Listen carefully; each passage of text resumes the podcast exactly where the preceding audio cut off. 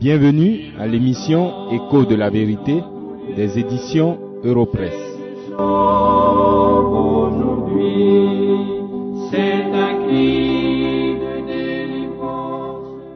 Les évangiles nous enseignent que le jour du crucifixion du Seigneur Jésus-Christ, trois croix étaient dressées à Golgotha.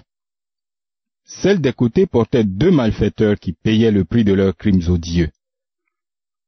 Elle ne se distinguait en rien de toutes les croix qui les avaient précédées et de celles qui les suivraient dans l'histoire. C'étaient des croix ordinaires qui portaient des condamnés quelconques. À l'opposé de toutes ces croix, il y a celle qui était entre les deux brigands. Elle portait Jésus-Christ, le Fils de Dieu. Lui ne souffrait pas et ne mourait pas pour ses propres fautes, car il était sans péché. Mais il mourait pour les péchés de son peuple. C'est pourquoi cette croix est la seule dont le monde se souvient encore aujourd'hui. C'est la croix de la grâce. Elle ne sera jamais oubliée, même dans l'éternité. Je lis pour vous cinq versets du récit de Luc, dans le chapitre 23 de son évangile. À partir du verset 39, il est écrit. L'un des malfaiteurs crucifiés l'injuriait disant, N'es-tu pas le Christ? Sauve-toi toi-même et sauve-nous. Mais l'autre le reprenait et disait, ne crains-tu pas Dieu, toi qui subis la même condamnation? Pour nous, c'est justice, car nous recevons ce qu'ont mérité nos crimes. Mais celui-ci n'a rien fait de mal. Et il dit à Jésus, Souviens-toi de moi quand tu viendras dans ton règne. Jésus lui répondit, Je te le dis en vérité, aujourd'hui tu seras avec moi dans le paradis. C'est la grâce de Dieu qui a fait de la croix du milieu une croix sans pareille il est donc capital pour vous de savoir ce qu'est la grâce de Dieu. La grâce, c'est la volonté libre et souveraine de Dieu de sauver des pécheurs par son Fils Jésus-Christ. Dans son épître à Tite, l'apôtre Paul déclare que cette grâce de Dieu est la source de salut pour tous les hommes, ce qui veut dire que personne, depuis Adam et Ève jusqu'à la fin du monde, ne peut être sauvé que par Jésus-Christ. C'est lui qui est la manifestation et la démonstration de la grâce de Dieu. Dans cette émission, je vais donner trois caractéristiques de cette grâce. Premièrement, la grâce de Dieu est pour les indignes. Le deuxième malfaiteur crucifié qui a demandé à Jésus de se souvenir de lui est une représentation de tous ceux qui reconnaissent leur besoin de salut.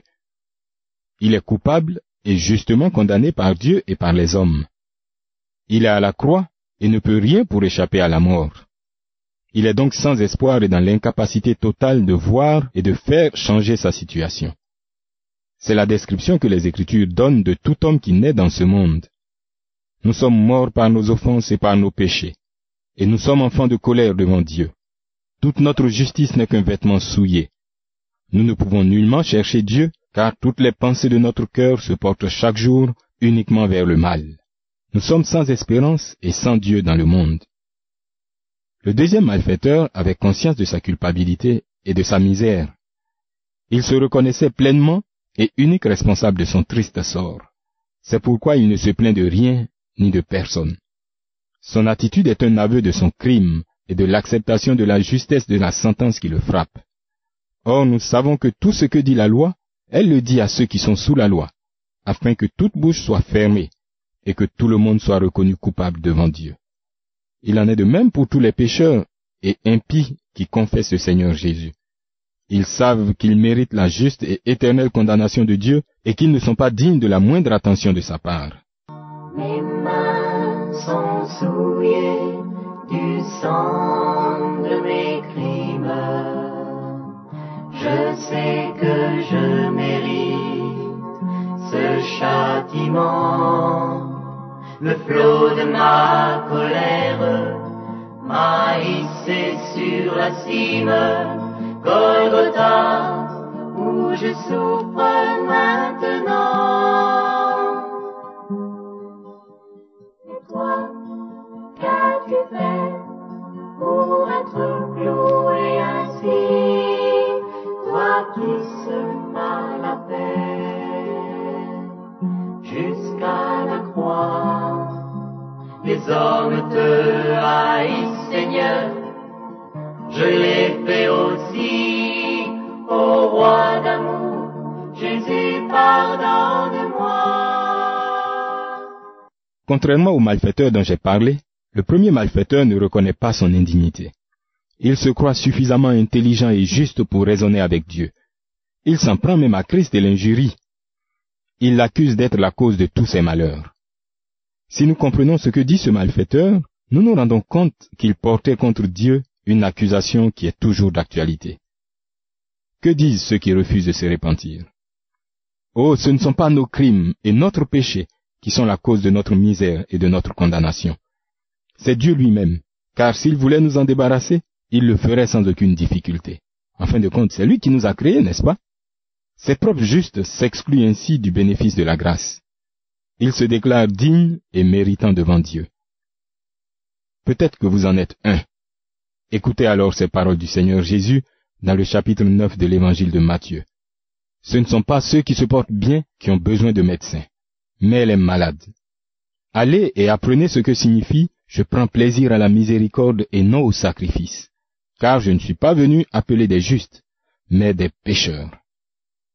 Considérez la fin de ces deux malfaiteurs et répentez-vous de vos mérites. Deuxièmement, la grâce de Dieu est en Jésus-Christ seul. Le Dieu de la Bible n'est pas un homme pour laisser tomber le péché et l'ignorer. Son caractère exige que tout péché, qui est en fait une offense contre sa personne, soit puni comme il se doit, c'est-à-dire par la mort. Dieu ne peut donc pas faire grâce aux pécheurs avant que sa justice ait été satisfaite. Or les Écritures rendent le témoignage que Jésus-Christ est le seul, dans le ciel, sur la terre et sous la terre, qui pouvait satisfaire la justice irréprochable de Dieu. Il est le saint et le juste, celui en qui le Père a mis toute son affection celui qui est séparé du péché, l'agneau de Dieu qui ôte le péché du monde. Je vous encourage à poursuivre la contemplation de Christ sous ces différents noms. C'est au nom de ce ministère qui lui était réservé que la venue du Fils de Dieu dans la chair, sa vie d'obéissance parfaite à toute la loi de Dieu et sa mort expiatoire constituent les événements les plus importants que notre monde connaîtra. Pour montrer l'exigence de la satisfaction de Dieu avant l'application de sa grâce aux pécheurs, le Seigneur Jésus déclare à Nicodème que, comme Moïse éleva le serpent dans le désert, il faut de même que le Fils de l'homme soit élevé, afin que quiconque croit en lui ait la vie éternelle. Jésus-Christ est la postérité de la femme promise en Genèse 3 verset 15, qui devait écraser la tête du serpent, le tentateur. Il est le Fils de l'homme, le second Adam, venu du ciel. Seul son sacrifice a du prix aux yeux de Dieu, pour expier les péchés du peuple. Il est le seul homme qui ne méritait pas de mourir, mais qui s'est livré volontairement à la mort. C'est pourquoi la mort n'a pu le retenir. Il est sorti vainqueur du tombeau. Voici les mots que 1 Pierre 3.18 et Hébreu 10.14 utilisent pour décrire cette heureuse réalité.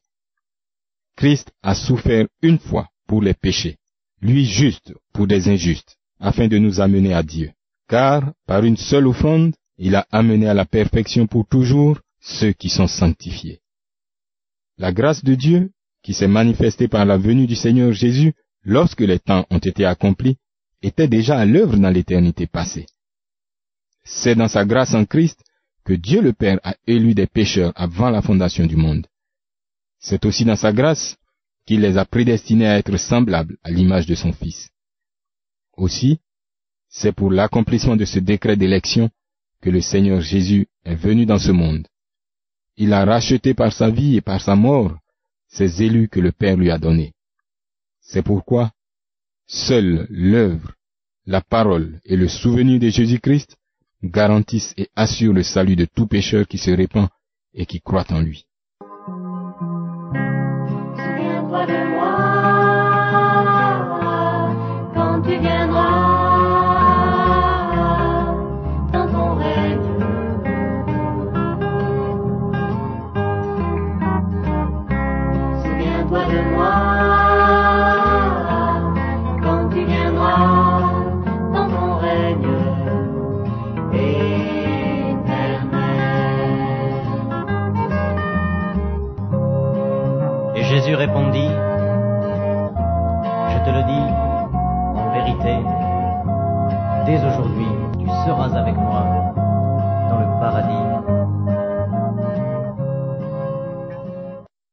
Troisième et dernière caractéristique de la grâce de Dieu en Jésus-Christ est ceci.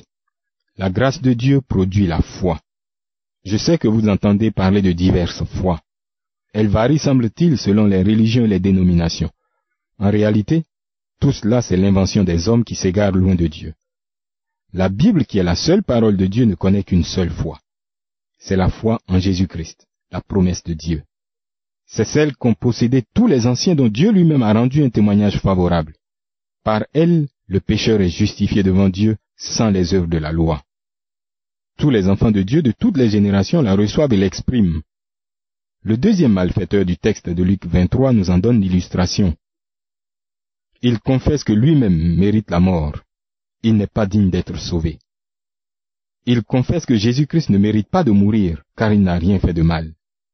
Jésus est effectivement le Saint, le Juste, le Fils de Dieu. Il confesse aussi que le salut en général, mais son salut en particulier, est dans les mains de Jésus-Christ, l'homme qui est cloué sur la croix du milieu. Il confesse le règne glorieux de Christ. Il voit le crucifié déjà ressuscité de la mort.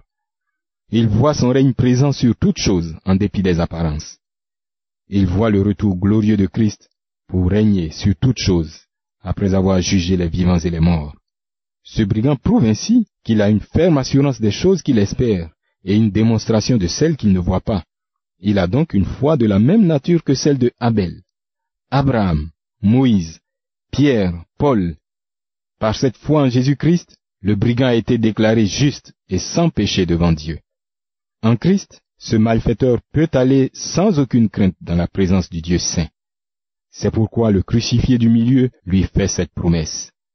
Aujourd'hui, tu seras avec moi dans le paradis. Oui, mon ami, la grâce de Dieu en Jésus-Christ seul procure un salut parfait et total au pire des hommes. Je veux parler de ceux qui n'ont rien que leur péché à faire valoir devant l'avocat, le Fils éternel de Dieu. Si le salut était même, pour une toute petite partie, par les œuvres, c'est-à-dire notre propre obéissance à la loi de Dieu, ce malfaiteur n'aurait pu être candidat. Il est mort ce jour-là à la croix pour ses crimes. Il n'aura donc jamais l'occasion de redresser son comportement pour présenter à Dieu des œuvres de justice qu'il aurait faites. Méditez bien cela. La grâce de Dieu est la seule source de salut pour tous les hommes. Elle est seulement pour les impies, et elle est en Jésus-Christ seul. Prenez donc garde de la mépriser. Le premier malfaiteur est mort dans ses péchés et sa rébellion. Il est éternellement séparé de Dieu, en enfer. Cela pourrait aussi être votre cas. C'est pourquoi je vous supplie, cher ami, de vous repentir. Croyez en Jésus-Christ, le Fils de Dieu, qui est mort sur la croix de la grâce, car sans cette foi, il est impossible d'être agréable à Dieu.